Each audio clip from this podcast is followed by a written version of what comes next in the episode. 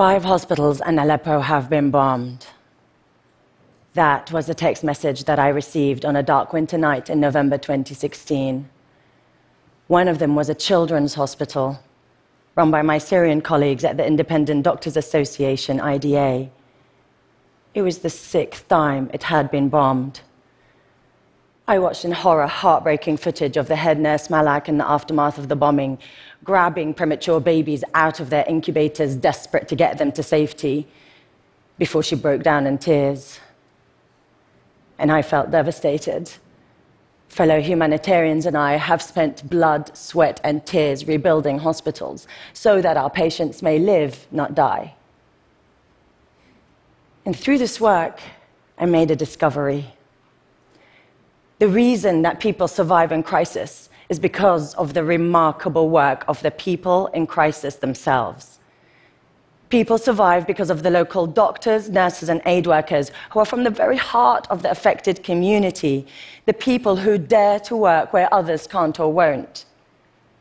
People survive because of people like Malak, who, despite sustaining a severe burns injury in the line of duty, the first thing she did when discharged from hospital was to go back caring for small children.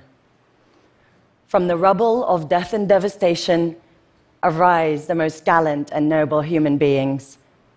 Local humanitarians are the beacons of light in the darkness of war.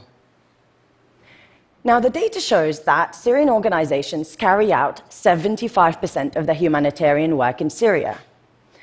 Yet, they receive 0.3% of the Syria aid budget.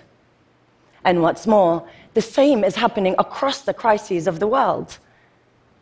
I have witnessed this reality.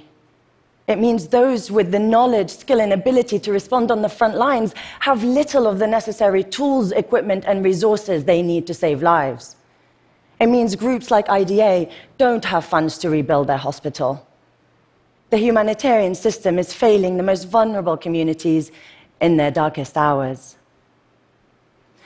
Now, at the time of receiving that message, I was on sabbatical from my clinical work setting up Can Do a startup determined to address this imbalance and enable local responders to provide healthcare to their war devastated communities.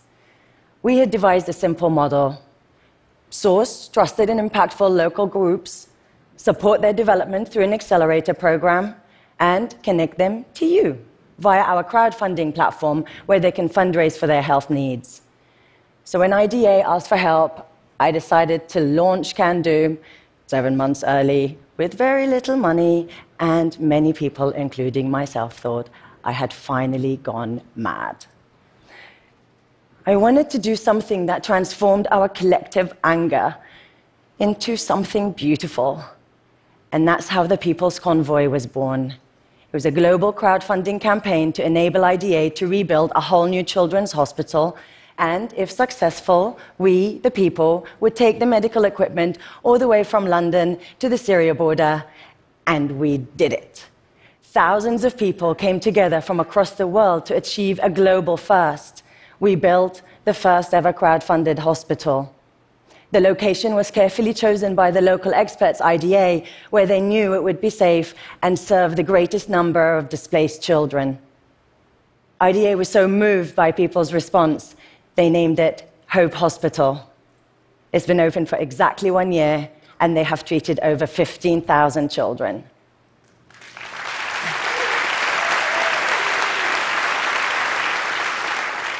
We can provide life saving assistance in the most volatile places on earth. The system needs to change, and change starts with us all sharing a new humanitarian vision one where you, global citizens with skills, expertise, and resources, stand together with the local responders. One where we are all humanitarians, putting the necessary resources in the hands of those who need them most and are best placed to use them effectively and efficiently.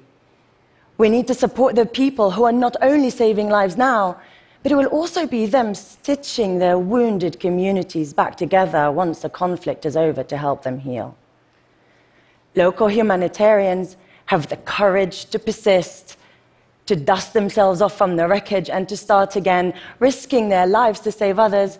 And we can match their courage by not looking away or turning our backs, by helping those who are helping themselves, and together save more lives. Thank you.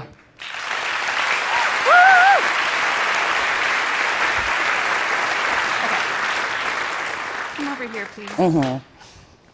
Why are hospitals being bombed? Yeah, good question. So, Physicians for Human uh, Rights have documented nearly 500 attacks on hospitals and over 800 medical personnel who've been killed.